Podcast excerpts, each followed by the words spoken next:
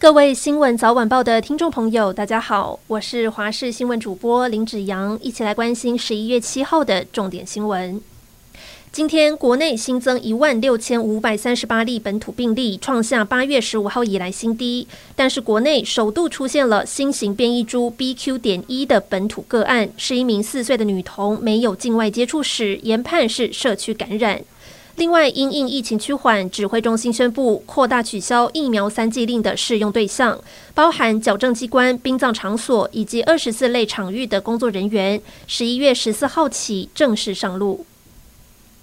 针对十一月二十六号九合一选举，指挥中心日前拍板，确诊者及居家隔离者不能外出投票，违者将会开罚二十万到一百万不等的罚锾。但是台中市选委会表示，投票日当天没有确诊者名单。如果确诊者偷跑出门投票，必须有人检举，卫生局才会及时更新确诊名册，提供查核，依法开罚。而且选票还是算数，让民众觉得很矛盾，质疑这样子的政策恐怕会让确诊者违法出门投票。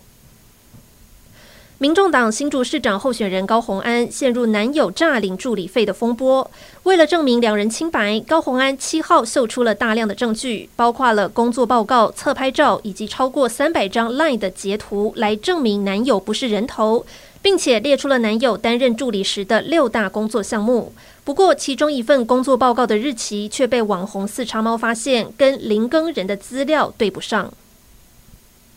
有骇客窃取大量国人的资料，放到网络上贩卖图利，还标榜这些资料都是来自内政部，当中包含了兵役资料、身份证字号、电话等等。尤其以宜兰的民众占了大多数。对此，数位发展部反驳，网络上的格式和内政部的相差很大，并不是从户政系统泄露。但是，资安专家认为，像是兵役这一类的资料，是只有特定的单位才有，还是要仔细的追查，找出漏洞在哪里。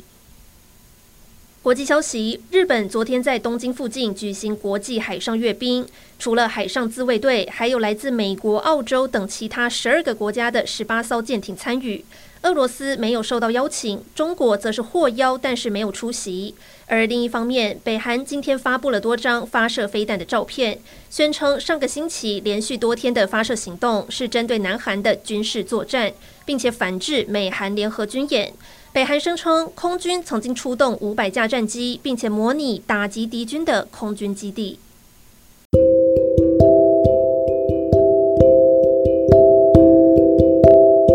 以上就是这一节新闻内容，感谢您的收听，我们下次再会。